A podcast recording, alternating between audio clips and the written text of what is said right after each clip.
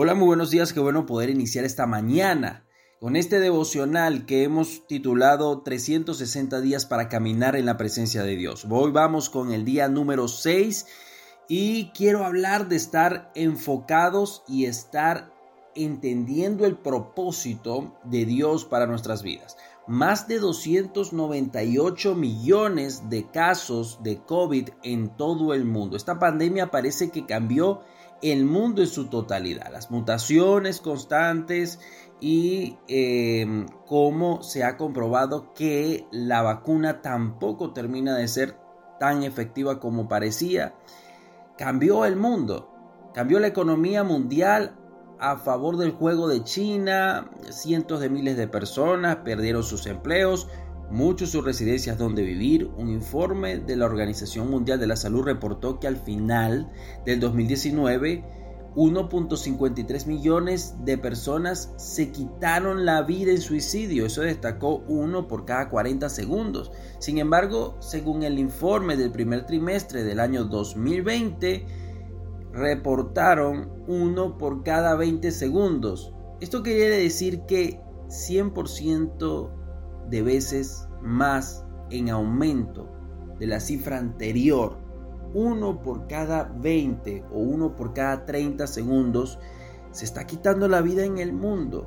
Esto me hace pensar que mientras muchos estamos enfocados en qué vamos a comer, de dónde vamos a vivir, voy a perder mi comodidad o quizás ya nos estamos adaptando.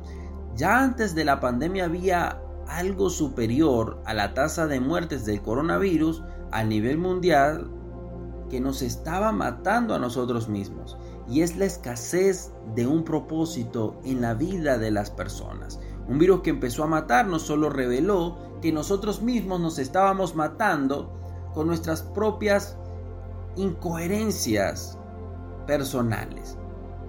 Y es muy fácil distraerse en el día con cada noticia, con cada suceso, con intentar olvidar lo que está pasando en el mundo, con ver Netflix, con algún curso, con un audiolibro de crecimiento personal. Todo eso es bueno, sin embargo, está ahí el propósito de vida, está ahí tu propósito. En los tiempos de adversidad y desierto, en algo en lo que debemos enfocarnos es en el propósito de Dios para nuestras vidas. Si hay algo que debe moverte para cambiar o tomar una decisión trascendental en tu vida, es tu propósito. No se trata de una meta, no se trata de una carrera, no se trata de un lugar a donde vas a llegar. Porque si fuese así entonces, ¿qué pasaría si no lo alcanzas?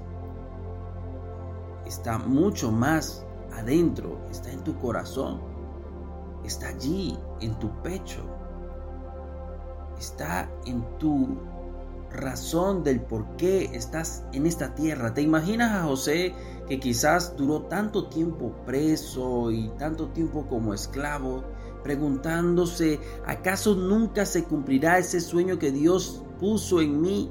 José tuvo un sueño de ser un gobernador, un rey. Fue vendido por sus hermanos, esclavizado, juzgado, puesto en la cárcel. Cualquiera podría decir, se olvidó el Señor de mí. Y con la misma fuerza y pensamiento olvidarse de Dios y enfocarse en su supervivencia. Sin embargo, José se mantuvo a la espera del llamado de Dios para él. Que te lo diga Moisés que aunque pasó 40 años fuera de Egipto trabajando con su suegro Jetro, Dios se apareció para confirmar su llamado con él, enviándolo a Egipto a los 80 años de edad.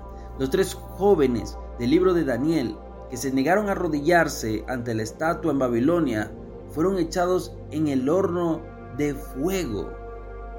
Daniel, que fue juzgado por orar a Dios y echado al foso de los leones, algo tenían y es que entendían que su propósito en Dios era más importante que su propia comodidad. Pablo aún en medio de la adversidad, que podría vivir en el día a día de profesar la nueva fe en Jesús, nunca olvidó ese primer encuentro que lo tumbó rumbo a Damasco. Ese primer encuentro con Jesús que cambió su agenda, que cambió su visión literalmente, que lo dejó ciego y después le, recobró la vista, que cambió su agenda de sus ambiciones, sus metas, aspiraciones. Así es Jesús. Vemos a un Pedro abandonar la barca de pescador para convertirse en un pescador de hombres. Pablo en reflexión a esto lo corrobora en Filipenses 3:13 una sola cosa hago, una sola cosa hago y me concentro.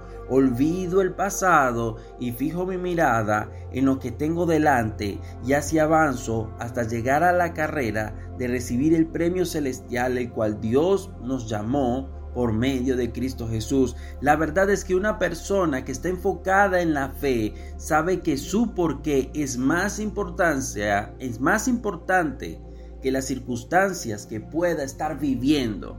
Lo vuelvo a repetir, una persona enfocada en la fe sabe que su porqué es más importante que cualquier circunstancia que pueda estar viviendo. Pablo escribe esto desde la prisión, desde la espera de cuatro paredes. Pablo, José, Daniel, nunca perdieron la vista de su fe, de su porqué en medio de la espera. Si hay algo que puede matar tu fe es vivir una vida sin significado. Pablo sigue en el verso 17 diciendo, hay muchos que viven como si la muerte de Cristo en la cruz no sirviera de nada y eso ya se lo había dicho a ustedes varias veces, pero ahora vuelvo a repetírselo con lágrimas en los ojos. Ven, van caminando a la destrucción. Su Dios es su propio apetito. Su Dios es su propio apetito. Se jactan de las cosas vergonzosas y solo piensan en esta vida terrenal. Están enfocados en medio de la adversidad. Y pueden vivir quizás en abundancia o no. Y es que a veces, donde más nos olvidamos de Dios, es en ambos extremos Pedro negó a Jesús en medio de la adversidad, pero Dios le decía a Josué que antes de entrar a la tierra prometida, en Deuteronomios 8:10, cuando hayas comido hasta quedar satisfecho, asegúrate de alabar al Señor tu Dios por la tierra buena que te ha dado. Sin embargo, es en ese momento donde más debes tener cuidado en tu abundancia. Ten cuidado de no olvidar al Señor tu Dios al desobedecer los mandatos, las ordenanzas y los decretos que te entrego hoy. La adversidad a veces te puede llevar a perder tu visión de Dios, pero también la comodidad. La verdad es que una persona enfocada en la fe sabe, entiende que su porqué es más importante que las circunstancias que pueda estar viviendo. ¿Entiendes tu propósito de, de vida? ¿Lo entiendes? ¿Lo comprendes? Este va más allá, debe ser más fuerte que cualquier cosa que puedas vivir. Aunque muchos podrían confundirse pensando que tiene que ver con un talento, pero no. Desde el inicio de los tiempos, Dios dijo, hagamos al hombre su imagen y semejanza. Tu propósito en esta tierra es en ser la imagen y el reflejo de Jesús.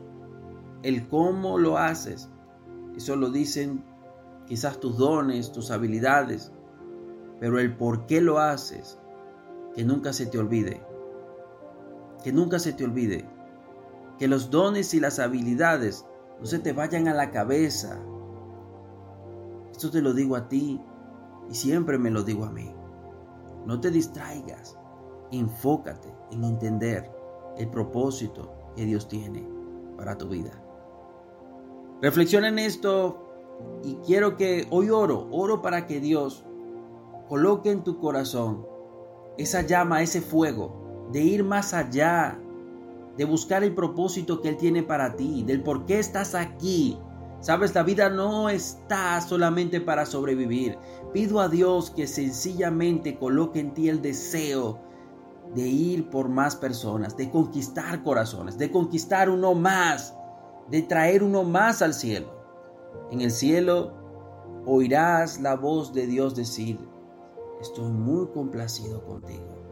Entra en mi regazo, entra en mi cielo. Espero que tú hoy puedas caminar una vez más para tu propósito de vida. Te habló tu amigo Jehová Ortega. Nos vemos mañana con el capítulo día número 6.